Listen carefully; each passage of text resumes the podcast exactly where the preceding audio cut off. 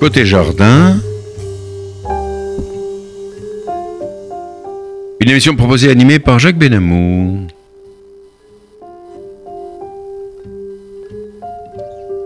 Notre ingénieur du son, Monsieur Daniel Tapia. Bonjour et bienvenue à nos auditeurs de Côté Jardin sur la radio RCJ 94.8 sur la bande FM et par internet à l'adresse radio-rcj.info en cliquant sur le direct. J'ai l'immense plaisir d'accueillir aujourd'hui le professeur Pierre Joly à l'occasion de la publication de son livre La recherche médicale, une passion française aux éditions de Cherche Midi. Je vous la montre pour ceux qui regardent l'émission par Internet. Voilà. Pierre Joly. Pierre Joly, bonjour. La recherche médicale, une passion française. Ça vous ressemble, je trouve. Si vous me le permettez, je gommerai l'appellation de professeur au cours de notre émission pour ne conserver que votre nom, Pierre Joly. Pas un inconvénient. Je connais votre modestie, il n'y a pas de problème. Pierre Joly, donc, vous êtes docteur en pharmacie après avoir été interne des hôpitaux de Paris. Vous êtes ensuite orienté vers la recherche pharmaceutique industrielle d'abord, et en particulier au laboratoire Rousset-Duclave, dont vous avez été le directeur général de 72 à 93, rien que ça. Vous avez été président de la Fédération française des industries du médicament et de l'Association française pour la recherche thérapeutique. Vous avez été président de la Fondation pour la recherche médicale, puis président de l'Académie nationale de pharmacie, puis de l'Académie nationale de médecine, et vous avez créé la Fondation de l'Académie de médecine vous êtes l'auteur de plusieurs publications, dont Histoire et médicaments, publié aux éditions Glyph, Les médicaments du futur aux éditions Odile Jacob, et Le système de santé français, un défi pour tous aux éditions d'organisation. Votre dernier bébé, si je peux m'exprimer ainsi, que je remonte à nos auditeurs, La recherche médicale, une passion française, que vous venez de publier aux éditions Cherche Midi, se situe sans aucun doute dans la continuité de vos œuvres précédentes. Vous rappelez que notre système de santé, même perfectible, reste l'un des plus efficaces au monde. L'un de ses secrets réside très certainement dans la qualité de la recherche médicale française reconnue à l'international.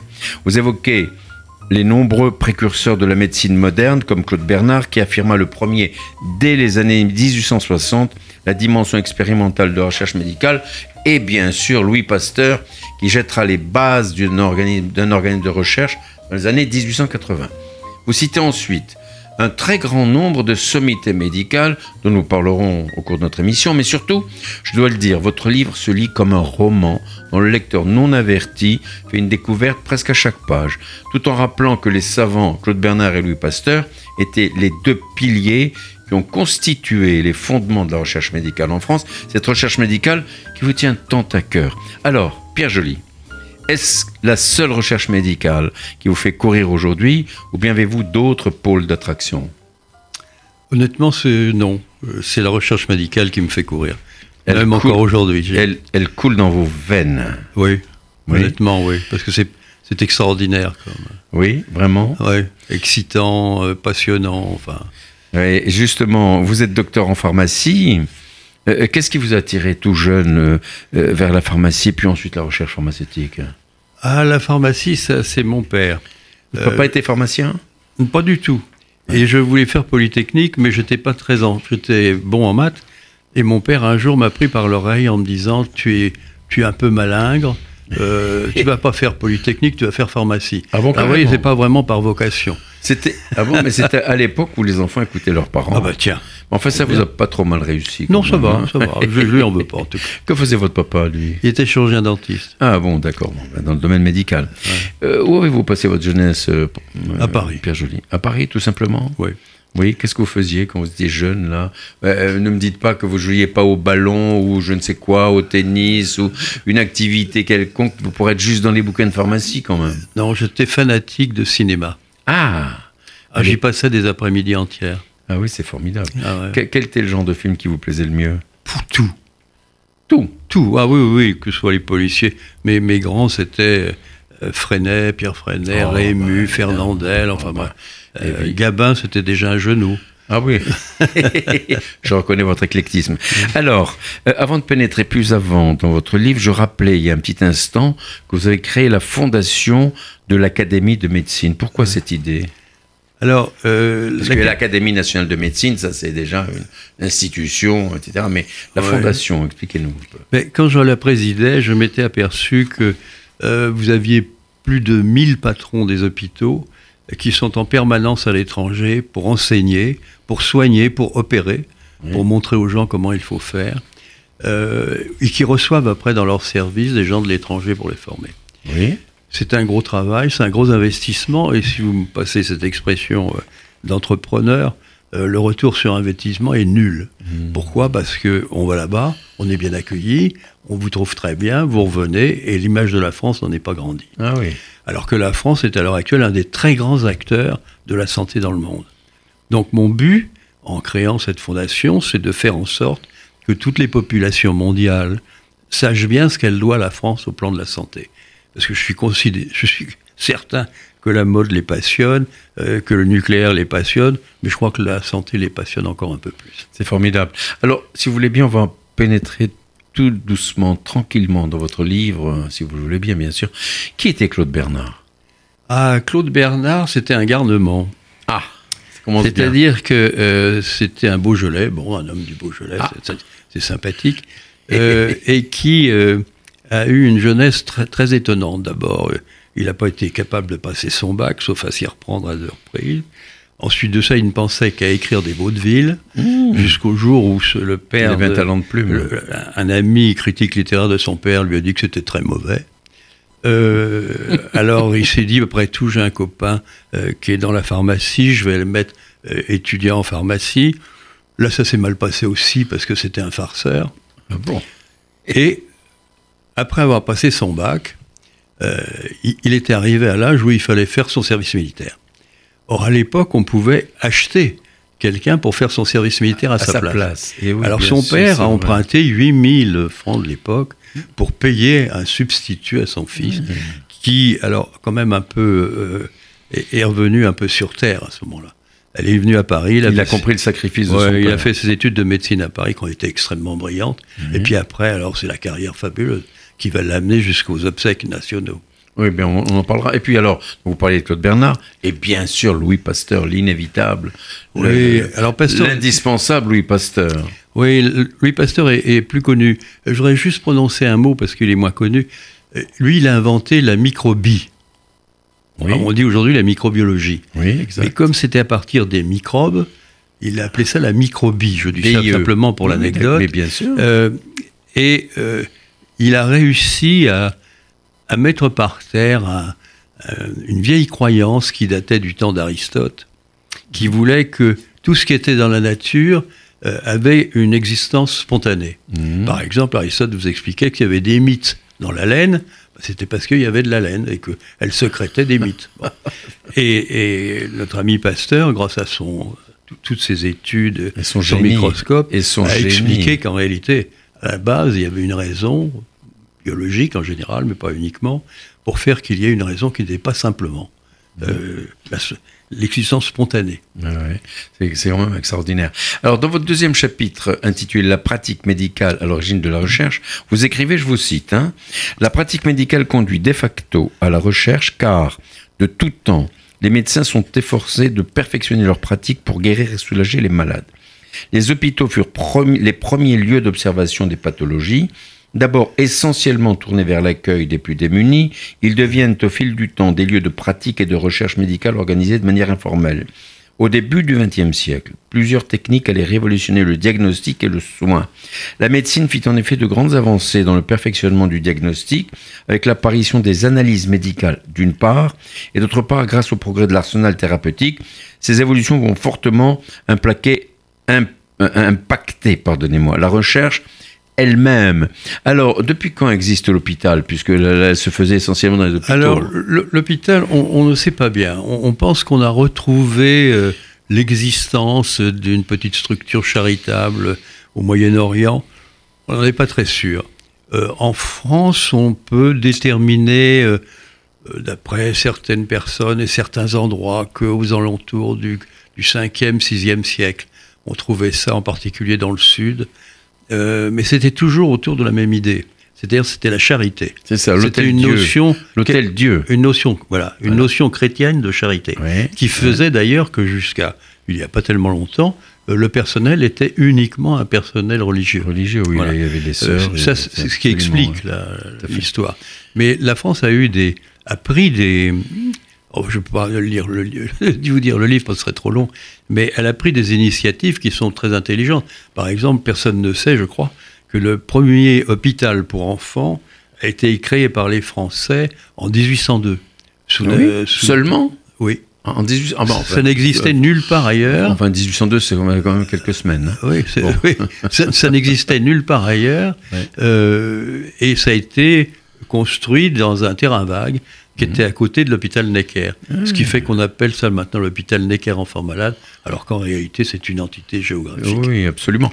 Alors, ces hôpitaux étaient dirigés par des grands patrons. hein. Ceux-ci disposaient-ils de tous les pouvoirs? Est-ce qu'ils avaient tous les pouvoirs pour euh, gérer, etc., pour, euh, dans Non, le cadre de l'exploitation, l'exploitation, façon de parler, de l'hôpital? Non. euh, et c'est c'est encore moins vrai maintenant malheureusement, mais ça c'est autre chose. Euh, dès, dès le départ, euh, ça a eu un caractère quand même un peu administratif. Administratif et religieux. Mhm. Et le but, alors c'est assez, c'est assez dramatique de dire Oui, ça, oui. c'était l'isolement des malades. Ah oui, carrément. Ce qu'on voulait, c'est que, c'est que, les, c'est que les malades ne soient pas là, hein, qu'ils ne soient Ouais, pas dans la, on voulait- dans la ville. On les aurait supprimés volontiers, c'est ça Absolument, c'est comme ça, par exemple, que Henri IV a, a construit Saint-Louis, qui à l'époque était en dehors des murs. Ah oui, L'hôpital Saint-Louis tout à fait, oui. D'ailleurs, c'est là qu'on Oui. a célébré ses obsèques à Henri Oui, IV, finalement. Mais, c'est vous dire que tout le but, euh, si je vous prends un, un- un autre exemple comme la salle pétrière, la salle pétrière, ça a été un, un endroit où euh, euh, on mettait à la fois les prostituées, les, les prisonniers, les On met- malades, on met- oui, oui. et il y a même eu une époque où il y avait le bal des épileptiques. Le Les- bal les- des épileptiques. Oui, les gens se dérangeaient de Paris pour aller voir sur place Ah les bon pauvres épileptiques. Mais qu'est-ce que vous allez danser? Non, non, mais c'était de la jet set de l'époque. hein. C'est Enfin, vous dire que tout est aventure, mais extraordinaire. Il n'y a, pas- il y a pas une seule année où il n'y ait pas une aventure fabuleuse. C'est fantastique. Alors, vous développez dans votre livre un paragraphe La médecine française, une référence mondiale. Vous citez de nombreux cliniciens. Quels en sont les principaux, ceux, ceux qui ont contribué essentiellement au rayonnement de la France? Oh, il y en a, il y en a plus d'une centaine. Oui. Il y en a plus d'une Euh, centaine. Comme Donc ça, citez-en quelques-uns Oh, si- on, peut parler de, on peut parler de Hayem, qui a été le, le- comment dirais-je, le, le créateur de l'hématologie dans le monde. Ah oui. Euh, on peut parler de Ri- Richer, par exemple, qui a découvert la- l'anaphylaxie. Là aussi, c'est une petite histoire. Il a découvert, si vous voulez, la- on va dire la- l'allergie, hein, d'une façon Oui. générale, Oui, euh, sur le bateau de- du prince Régnier. Ah bon? Oui. Prince Régnier, le premier. Oui, bien sûr. Qu'il l'avait invité euh, à bord et il s'était aperçu, il avait constaté que certains pêcheurs, au contact des méduses, etc. Et il en a déduit toute une théorie qui s'est révélée exacte sur l'allergie et l'anaphylaxie. C'est Je vais formidable. vous donner des exemples. Oui. Euh, et, et comme ça, il y en a des, des, des tonnes. Ben, des tonnes que nos auditeurs peuvent trouver dans votre livre, bien sûr. oui, Recherche bien sûr. médicale et une passion française. Oui, mais bien je vous en sûr. donnerai un autre, Charcot, par exemple. Oui. Charcot était un des plus grands neurologues qui Oui, existent au monde. oui, oui, et oui. tous les... La tous les- maladie de Charcot. Ouais, ça c'est un drame. Mais tous les gens venaient du monde entier chez Charcot pour apprendre la neurologie. Il y a même un nom que je suis obligé de prononcer, c'était Freud. Ah, Freud est sûr, venu Freud, pendant un an Oui, oui, oui, travailler oui. chez Charcot, et c'est après, en fonction de ce qu'il avait appris, qu'il a créé euh, tous les problèmes de psychanalyse. Ah oui, absolument. Je veux simplement ra- rappeler à nos auditeurs qui sont à l'écoute de euh, Côté Jardin sur la radio RCJ 94.8 et puis par internet sur la- à l'adresse radio-rcj.info en cliquant sur le direct et que j'ai l'immense plaisir d'accueillir aujourd'hui le, professeur euh, Pierre Joly à l'occasion de la publication de son livre absolument remarquable, La recherche médicale, une passion française, un livre qu'on lit un peu comme un roman, on découvre plein de choses. Alors, Pierre Joly, vous écrivez dans votre paragraphe L'aide au diagnostic, un tournant dans la recherche, que depuis la plus haute antiquité, les médecins au 5e siècle avant notre ère affirmaient que pour bien comprendre les malades, il fallait partir de la théorie des humeurs. Alors c'est quoi cette théorie des humeurs? Bah, les humeurs, c'était euh, euh, ce qui était le constitutif de, de l'individu, c'est-à-dire euh, son sang, euh, ses urines. euh, Ah, C'est ça, euh, c'est ça qu'on appelait les humeurs. Oui, c'est ça. euh, parce qu'on n'avait pas encore commencé, là, on savait pas encore ce que c'était que l'anatomie. Hein. L'anatomie, Ben finalement, euh, est arrivée assez tard. À Donc, quel moment? À quel moment? Oh, bah, c'était, au moment où des, où des médecins assez curieux euh, avaient commencé leur dissection, euh, car la religion vous interdisait oui, de ben oui. disséquer un malade, Ben oui, euh, surtout, enfin un mort, je devrais dire quand même. Oui, oui, oui. Et euh, en, en fait, euh, ils allaient décrocher les pendus. Euh, Ah oui? Oui, et ils faisaient leur dissection, leur première dissection sur les pendus. Mais les pendus qui étaient condamnés, quoi. C'est les Ah bah, ils condamnés, étaient bien morts. sûr. bah, ils étaient morts. non, non, mais, ils étaient- non, non, mais on est d'accord, ceux qui avaient été condamnés. Oui, euh, bien bah, sûr. oui. C'est horrible. Condamnés à mort. Ah oui, c'est affreux. Et, et- et alors, euh, justement, euh, l'aide au diagnostic devient euh, de plus en plus performante hein, grâce aux analyses médicales. Bien sûr. Et c'est Pasteur qui, à son époque, avait révélé l'existence d'un monde de microbes. Vous avez parlé de microbes tout à l'heure. N'est-ce pas cette découverte qui était déterminante pour l'établissement du diagnostic? Pour, pour, ah oui, euh, pour tout le diagnostic des maladies infectieuses. Il Oui, faut quand même pas oui. oublier que les maladies infectieuses étaient la première raison de mort. Il y a encore ça. pas tellement longtemps Ah bien d'ailleurs. sûr, hein. bien sûr, tout Euh, à l'échelon mondial, c'est toujours la première raison de. même, ac- même actuellement. Même actuellement. Mais bien sûr, Hein absolument. Et qu'à l'époque, il faut quand même se souvenir un peu que certaines euh, épidémies, certaines pestes que les gens ont certainement lues, ont détruit plus d'un tiers de la population européenne. C'est- C'était gigantesque. Donc, euh. D'un seul coup, euh, Pasteur a marqué, je veux dire, un temps d'arrêt Ouais. en, en montrant l'origine. Ouais.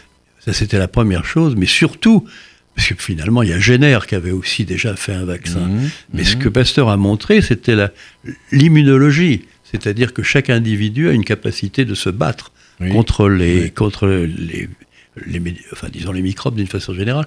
Et donc, il fallait faire des vaccins, faire des sérums. C'est quand même lui qui a été le premier à, à vacciner ce Euh, petit contre bah, la bien- rage. ah bah, bien sûr, mais avec, Ouais. avec, avec le Ouais. succès qu'on connaît. Alors, euh, Pierre Joly, qui dit diagnostic, dit thérapeutique, tous les médicaments. À quelle époque est né le médicament? Euh, Quel est celui ou ceux des savants qui ont compris son utilité et procédé à sa découverte? Alors là encore, on pense que c'est euh, au Moyen-Orient, je me souviens plus exactement quel pays, euh, qui utilisait la, la, le feuille de saule.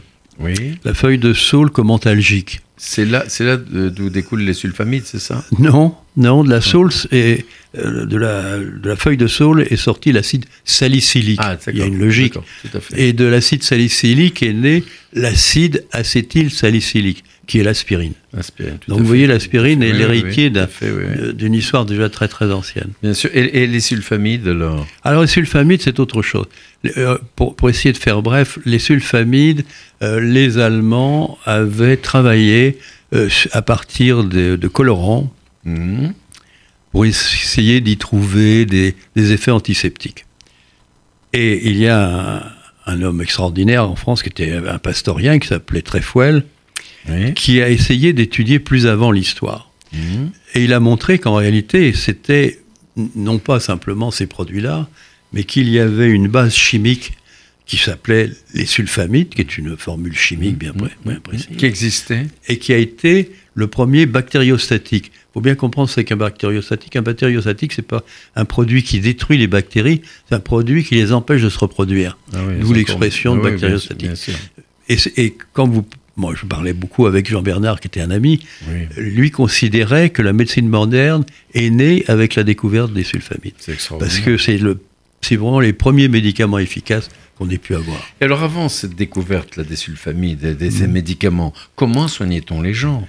Comment se soignaient C'est ça le problème. Bah, euh, C'était le cimetière, On remonte à Molière ou à peu près, hein, et ça n'avait pas beaucoup évolué après. En, en fait, euh, il y avait des croyances. Oui. Je vais prendre juste deux exemples.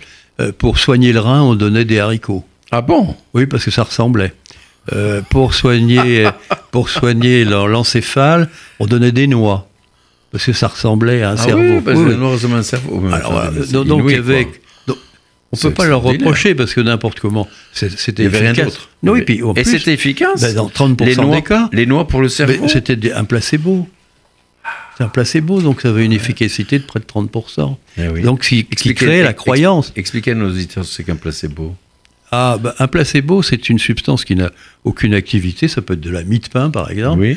que, vous avez- que vous donnez à quelqu'un en lui disant vous allez voir, vous allez avoir moins mal. Eh ben, dans 30% des cas, ça marche.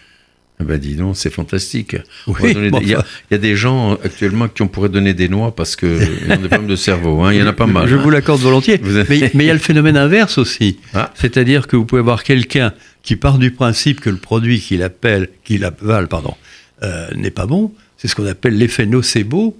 Et à ce moment-là, Ah. par rapport à un produit efficace, vous avez 30% de moins d'activité. C'est dire l'importance, si vous voulez, de l'in- de l'intellect.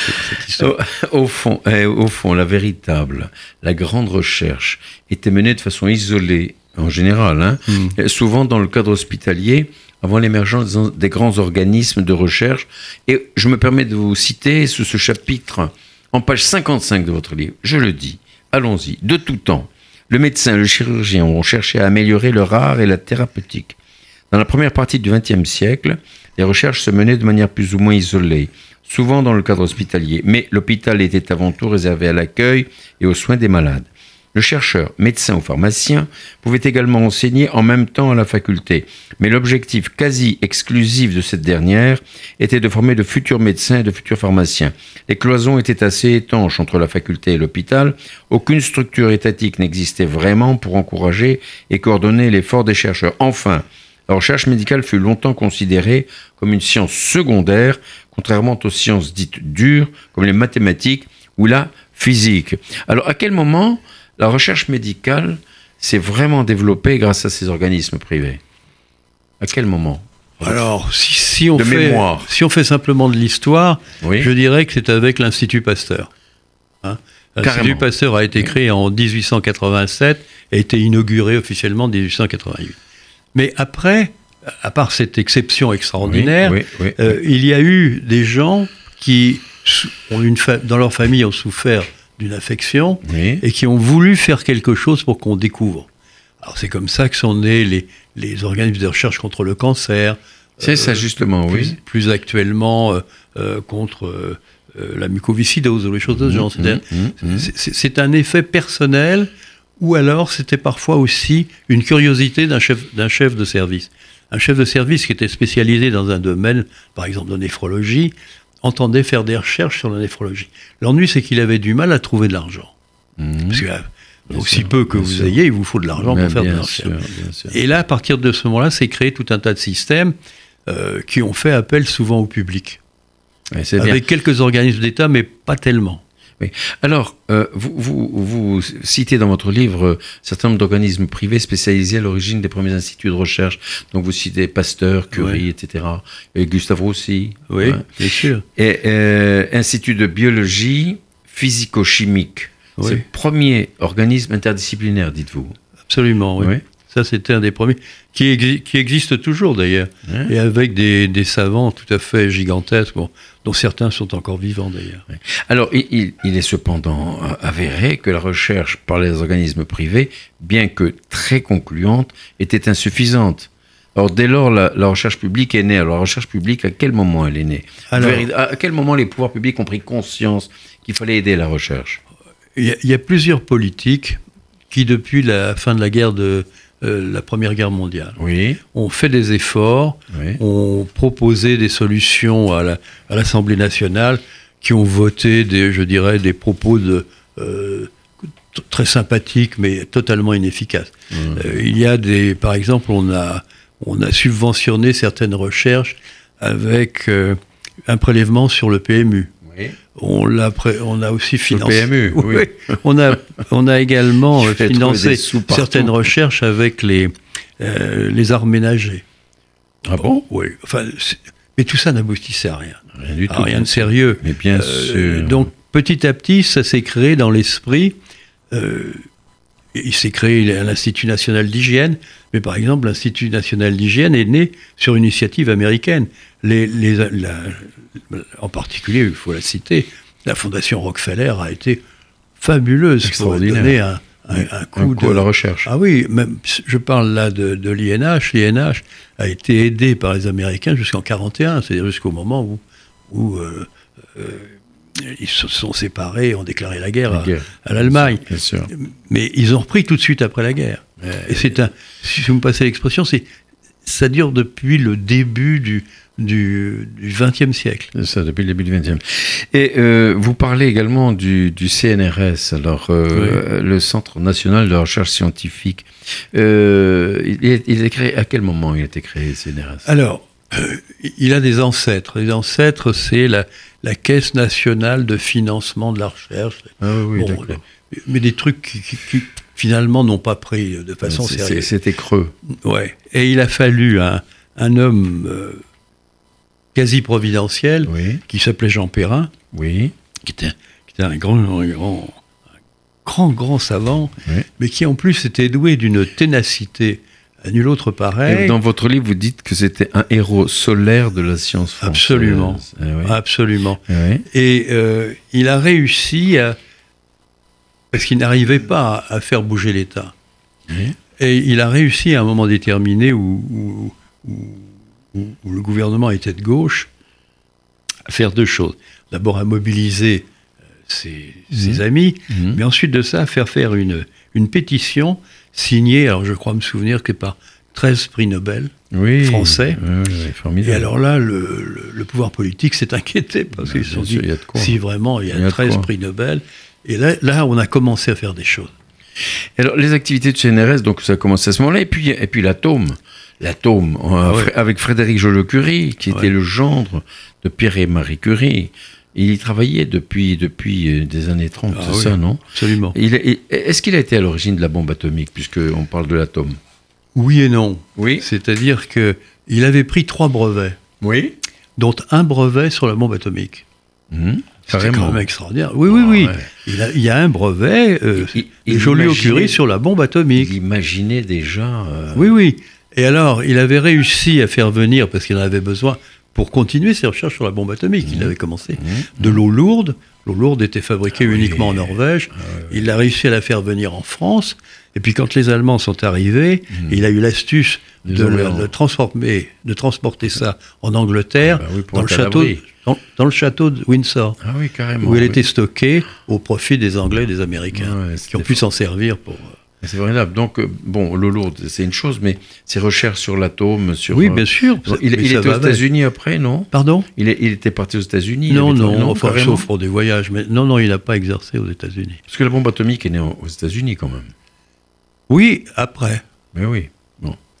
Alors, vous écrivez qu'alors que la recherche publique se débat entre difficultés et péripéties politiques et financières, les associations et fondations privées se développent car souvent créées par les malades eux-mêmes ou leurs proches. Quelle est la distinction entre fondations et associations Euh, les- Lesquelles existent encore aujourd'hui? Les deux.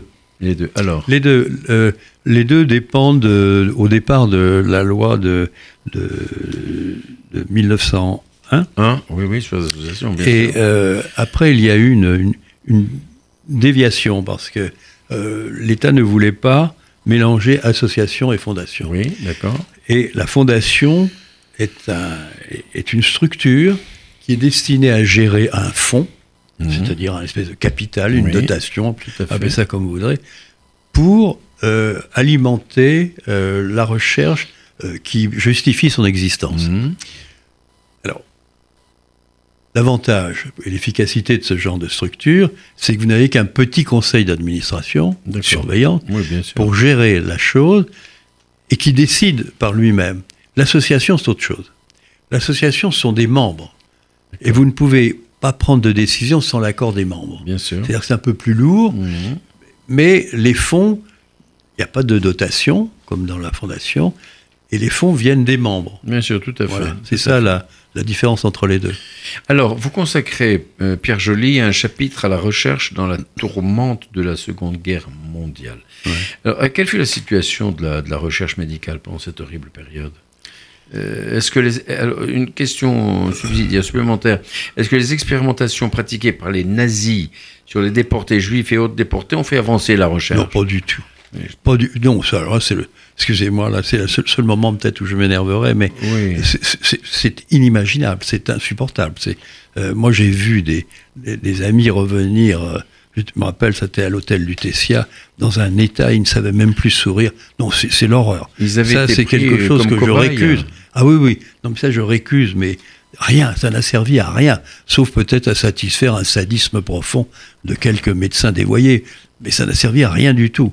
Alors, excusez-moi de m'énerver un peu. Non, non, ça, non, mais, non, mais il y a de euh, quoi, hein, il y a de quoi. hein, ça, et, hein. d'où il en est ressorti quand même quelque chose d'extrêmement positif, c'est les fameuses lois de Nuremberg. Oui, il y a dix articles qui précisent maintenant très exactement, qui encadrent très exactement l'expérimentation sur l'homme Bien et d'une façon générale la recherche médicale. Mais bien sûr. Euh, euh, Qu'est-ce que vous pensez de l'utilisation des animaux pour la recherche? Parce qu'aujourd'hui, ça fait, ça fait quand même débat. Hein Mais Ça a toujours fait débat. Vous savez, je me souviens de, de quelqu'un que je connaissais qui disait que euh, plutôt que d'envoyer une chienne dans la Lune, au moment euh, Oui. où les, où les Oui, oui, oui, oui. soviétiques, on aurait mieux fait d'y envoyer La un homme. Laïka. On aurait mieux fait d'y envoyer un homme. Bon, si vous- je vais être un peu grossier, si vous voulez, la connerie, il n'y a pas de limite. hein. C'est-à-dire que euh, l'essentiel, c'est quand même l'humain. Par exemple, en chirurgie, vous ne voyez pas opérer pour la première fois sur un humain. Sinon, vous le mettriez en danger. Donc, donc, vous avez besoin de l'animal. C'est- ennuyeux, c'est- pas drôle hein, Non, de s'occuper des, sûr, mais des bien animaux. sûr. Je vous raconte, je n'ai pas le temps, mais sinon, je vous raconterai des histoires qui sont parfois même un peu risibles sur, l'histoire. Euh, non, l'animal, aujourd'hui, est incontournable. Oui. Mais oui. Alors on peut dire ce qu'on veut, on, peut- on est ému. Bon, j'ai eu des le chiens. le bien-être animal, tout ça, c'est vrai que ça mais- peut Ah interpeller. ben non, ça c'est respecté, ça. bien sûr. Parce que ça c'est maintenant très encadré, c'est très bien fait. Mais ça n'empêche qu'on n'a pas encore vraiment de, de technique de substitution. Alors, euh, euh, Pierre Joly, vous abordez euh, dans la deuxième partie de votre livre, vous parlez de la renaissance de la recherche de, de- dans les années 45 à 60. Et vous citez Jean Bernard. Oui. Jean Bernard, cet éminent Jean Bernard. Alors, qui était-il, Jean Bernard alors Ah, Jean Bernard, c'est l'archétype de ceux qui ont re- relancé la recherche. C'était un. il- avait à cette époque-là euh, moins de 40 ans, il avait 36 ans, je crois. Mhm, mhm. comme la plupart de ceux qui ont relancé la recherche médicale, il, il- il était dans la résistance. Oui, Ah, C'est très curieux aussi. oui. Et euh, je cite un, un des passages les plus les magnifiques à mes yeux euh, qu'il a écrit, car il a été emprisonné à Fresnes. Il a été arrêté, emprisonné à Fresnes, et à ce moment-là, euh, il n'avait rien. C'est c'est des murs nus, et il s'était dit, pour éviter d'être piégé par les, par les gens qui, euh, qui posent des questions, je vais créer des poèmes. Oui. Mais, mais mes poèmes, j'ai rien pour les écrire, je vais les apprendre par cœur, Ah je vais les peaufiner, et puis, si je suis libre, eh bien, je les écrirai. Ouais, oui. Et il a écrit une prière à. Dieu Vous la concernant la recherche. Vous le connaissez par cœur? Non, je ne connais pas par cœur. Elle, est, Dommage. elle est magnifique. Elle a deux pages. Ah, c'est magnifique. Ouais, c'est fantastique. Est-ce qu'il avait, est-ce qu'il avait une lointaine parenté avec euh, Non, pas Claude. Bernard? Non, pas du Aucune, tout. aucune, hein, bien sûr. Et puis vous citez les grands fondateurs, Oui, en rappelant que le professeur Jean Bernard avait fondé le Club des 13, on en parlait tout à l'heure. ouais. Et comment fonctionne ce fameux Club des 13 Eh bien, quand euh, tous ces, ces jeunes, parce qu'ils étaient jeunes à Oui, l'époque, oui. se sont retrouvés après la guerre, il n'y avait pas de recherche. Il n'y avait pas de recherche médicale. Le peu de recherche qu'il y avait, vous avez posé la question tout à l'heure, je n'y ai pas répondu. Le peu de recherche qu'il y a eu pendant la guerre était pour s'occuper de, de l'alimentation, de la croissance, etc. Juste deux, deux images. Euh, les jeunes filles, par exemple, euh, pendant la guerre, par rapport à la, à la taille normale, euh, avaient environ 7 à 8 cm de moins. Les garçons, 11 cm. Mhm. Donc c'était quand même quelque chose de très concret et très immédiat auquel il fallait répondre. Mais après la guerre, ils ont voulu relancer. Ils ont voulu relancer ça. Oui. Alors d'abord, ils étaient médecins. Donc ils ont relancé leur médecine. Donc ils se revoyaient, ils se voyaient entre eux presque en catimini pour échanger leurs expériences, apprendre ce que faisait l'autre, voir ce qu'on pouvait faire, discuter entre eux de ce qu'on pouvait faire comme progression. Et en 1946, euh, ils ont dit qu'il faut relancer la recherche médicale. Oui. Comme la plupart d'entre eux étaient aux États-Unis, et aux États-Unis, la recherche privée subventionne beaucoup la recherche publique, ils ont dit, eh bien, on va s'adresser aux particuliers. Et c'est ensemble qu'ils ont créé la Fondation pour la recherche médicale, Oui. euh, qui date donc de 1947. Mais je sais que cette fondation vous tient à cœur. Elle, Oh. elle n'a-t-elle pas été déterminante euh, pour la recherche en général?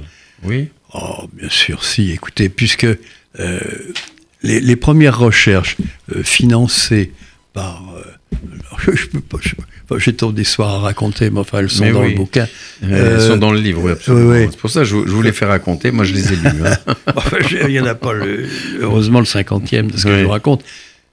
Euh, à un moment déterminé, il fallait avoir de l'argent. Alors, je vais juste vous raconter une anecdote parce que je, la trouve assez drôle. On, on en trouvait auprès des membres. Il y avait, tout, tout le monde s'est intéressé. L'Assemblée nationale était représentée par Herriot, le Conseil, Oui, bien euh, sûr. Euh, le Conseil d'État, la Cour des comptes. Tout le monde était autour de ce, ce truc qu'il fallait qu'il réussisse. Bien sûr. Mais c'est plus facile de dire il faut que d'avoir des moyens. Ah ben oui. Et un jour, et un jour, euh, pasteur Valéry Rado, qui était un grand de la médecine Oui, oui. et qui, qui avait l'habitude d'enseigner en Amérique latine, Mhm. a été contacté par le Brésil en disant venez reprendre vos cours. Oui. Alors il a pris des liberty ship, je vous passe sur ce que c'est les liberty. Il lui a fallu presque 15 jours, 3 semaines pour arriver là-bas. Il n'y avait pas de climatisation à Ah ben, bord. vous hein. pensez bien. Et il a fait ses cours. Et à la fin, euh, les Brésiliens lui ont dit Mais euh, monsieur, on va vous rémunérer. Il dit Non, il n'est pas question. Et les Brésiliens, qui sont des gens à la fois sympathiques et pratiques, se sont dit Mais en France, c'est le rationnement. Ils n'ont pas de café. Alors ils ont dit Euh, Monsieur, est-ce que vous acceptez qu'on vous envoie quelques tonnes de café vert? C'est génial. Pasteur Valérie Rado c'est la solution, bien sûr. Mais voilà. Alors, on a, on a, ah, alors, ils ont envoyé du café vert. Heureusement, Pasteur Valérie Rado était très informé des gens de la douane, sinon il n'aurait jamais pu sortir son café Ah de bah, la douane. sûr. Ensuite de ça, c'est la, la- le rationnement, enfin, l'alimentation, qui voulait lui bloquer son café. Il a réussi encore à faire des... Et il a fait vendre à la... À la comment s'appelle? À la Fondation. fondation Oui. euh, Salomon, Oui. Euh, son, ces tonnes de café, plus une Simca. Alors voilà, Simca, je ne sais pas Mais ce qu'elle vient pourquoi faire la là-dedans. Je ne sais pas, jamais su. Je ne sais pas ce qu'elle vient faire là-dedans. Mais c'était la première grosse rentrée d'argent Ah pour la Fondation pour la C'est- formidable. Et les ressources actuelles de la Fondation, c'est les dons, c'est ça, c'est quoi? Ah, c'est les dons, sont les legs. Ça représente grosso modo 60 millions d'euros quand même. Par an. C'est énorme. Oh, c'est magnifique, Ouais, c'est magnifique. ouais. Y a, euh, euh, y a-t-il un, un domaine de recherche de prédilection de la Fondation Ah non, c'est non justement, très, euh, vaste. non, ce qui caractérise la fondation, ça a été voulu par les fondateurs du Oui. départ, qui étaient des médecins. Oui, On ne néglige aucune maladie. d'accord. On n'a pas le droit de faire l'impasse sur une maladie. Bon, il y, en a d'autres qui sont spécialisés, c'est très bien, hein, c'est parfait. Mais la Fondation pour la recherche médicale doit s'atteler à tous les malades. Aucun malade ne doit être oublié. C'est formidable. Alors, vous rappelez dans votre chapitre une évolution accélérée, que la recherche a connu une évolution rapide depuis 1960. Mais les découvertes ne sont-elles pas souvent les effets du hasard? Parce qu'on découvre quelque chose, on ne sait pas ce qu'on va découvrir, non Pour les, ch- les chercheurs, quelquefois. Bon, c'est vrai, le, le hasard, il- le hasard joue une grande part euh, de positif ou négatif. Oui. hein. C'est-à-dire parfois on trouve quelque chose qu'on n'attendait pas, et parfois on ne trouve pas la chose que l'on attend. Ce qui explique la modestie des chercheurs. c'est vrai. Parce qu'ils ont pris tellement de, d'effets négatifs dans leur activité qu'ils ont tendance à l'humilité. Trop. Et le à fait- mes yeux, trop. Et le fait qu'ils ne soient pas très bien payés en plus. Ah quels, quels sont aujourd'hui, euh, Pierre Joly, les grands organismes publics de recherche médicale? C'est quoi les grands organismes publics? Avec, Oh, avec le CNRS, vous avez également. Alors, c'est, l'INSERM, Oui. qui est spécialisé dans la, dans la recherche médicale. Oui. C'est le CNRS, qui a une direction qu'on appelle les sciences du vivant. Mhm. Il y a l'énergie atomique aussi.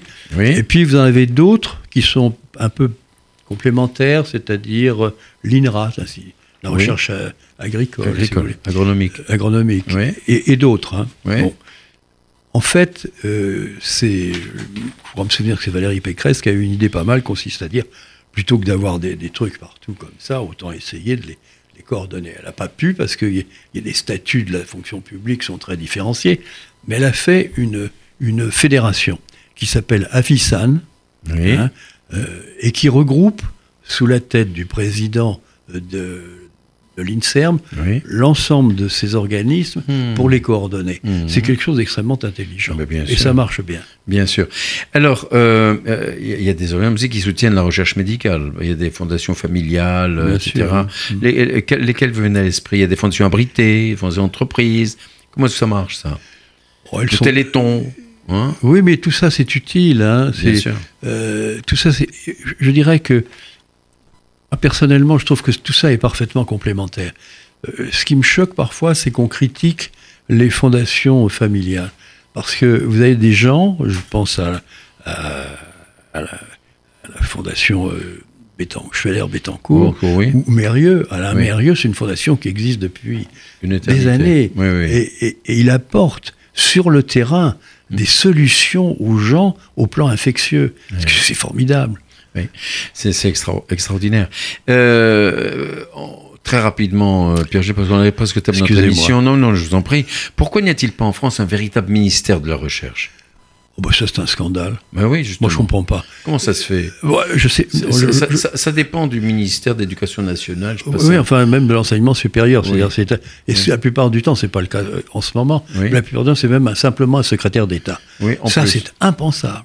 Vous savez, quand, c'est tellement euh, important. Le soigner les gens, c'est comme l'essentiel. Apporter la santé. Mais notre avenir dépend de la recherche. Mais bien sûr. De notre santé, mais pas uniquement. Et alors, essayer d'utiliser les budgets de la de, de, la recherche comme un budget d'ajustement, c'est absurde. C'est absu absolument absurde et je ouais. partage tout à fait votre avis. Alors, Pierre Joly, quelles ont été les conséquences des progrès de la recherche médicale? Quel Juste quelques exemples de grandes découvertes euh, depuis la deuxième moitié du XXe siècle. A, comme ça, vraiment à la louche, comme ça. Hein, ouais, il y, y, y, en a tellement. Bah, oui, je vais vous en donner la, la plus spectaculaire, c'est l'antibiothérapie. Oui, ben oui, Juste deux mots pour vous bien, la décrire. Bien, bien sûr. Premièrement, c'est un Français qui a découvert oui. l'antibiothérapie à la fin du 19e siècle. Oui. Personne ne s'en est rendu compte. C'est dommage parce que on aurait gagné 25 ans par rapport à Fleming. Ah, ben bien sûr. Et Fleming, finalement, oui, l'antibiothérapie est arrivée en 1942. Ça, c'était vraiment une des grandes choses. La dernière que je vais vous raconter, la plus récente, celle que j'ai vue la semaine dernière. Oui. La semaine dernière, j'ai vu un jeune euh, qui a 41 ans, qui est à l'hôpital Necker Enfants Malades, et qui sait soigner maintenant ce qu'on appelle la, la, surcroissance des harmonieuses. C'est, vous avez un, un, gosse qui a d'un seul coup une épaule qui devient énorme, ah ou une jambe, et, et, et, qui en meurt. Et il arrive à, à, les, à les, sortir d'affaire. Ah et j'ai vu, il nous a montré sa, sa vidéo, vous voyez une gamine qui entre totalement informe et qui, euh, deux ans après, court dans les couloirs et joue avec. C'est fabuleux. C'est extraordinaire, extraordinaire. Vive la recherche médicale, on va dire. Alors, euh, juste un, un, mot, parce qu'on arrive vraiment ouais, à notre émission, Pierre Joly. Et quelles sont aujourd'hui les perspectives de la recherche médicale française? Bien, euh, on a de, de, de, grandes perspectives en fonction de, de deux grands euh, mouvements qui sont intervenus.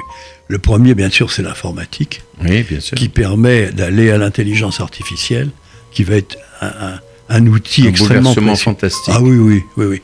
Dans, même dans, la, euh, dans le quotidien, si j'ose dire, de la médecine. Et puis le deuxième, c'est la génétique. Oui. La génétique, vous savez, je vais vous reprendre un mot, pour pas être trop long.